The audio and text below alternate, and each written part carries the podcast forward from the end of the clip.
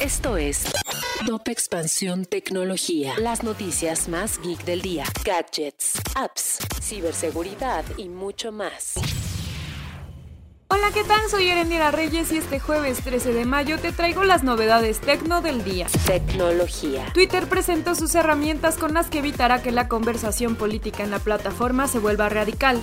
Una de las que destacó en la presentación fue la de integridad electoral, normativa que se suma a las existentes sobre seguridad, privacidad y autenticidad de la plataforma. Tecnología. En México hay una ciberpandemia. Según datos de Checkpoint, entre marzo de 2020 y abril del 2021, los sectores más atacados en Latinoamérica fueron los gobiernos o militares, con un 23% de las ofensivas.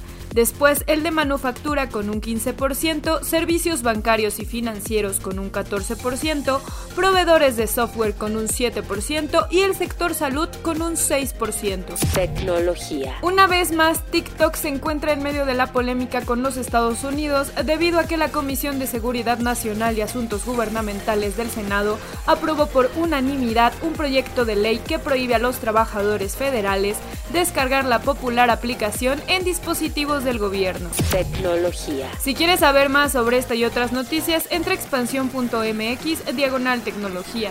Esto fue Top Expansión Tecnología.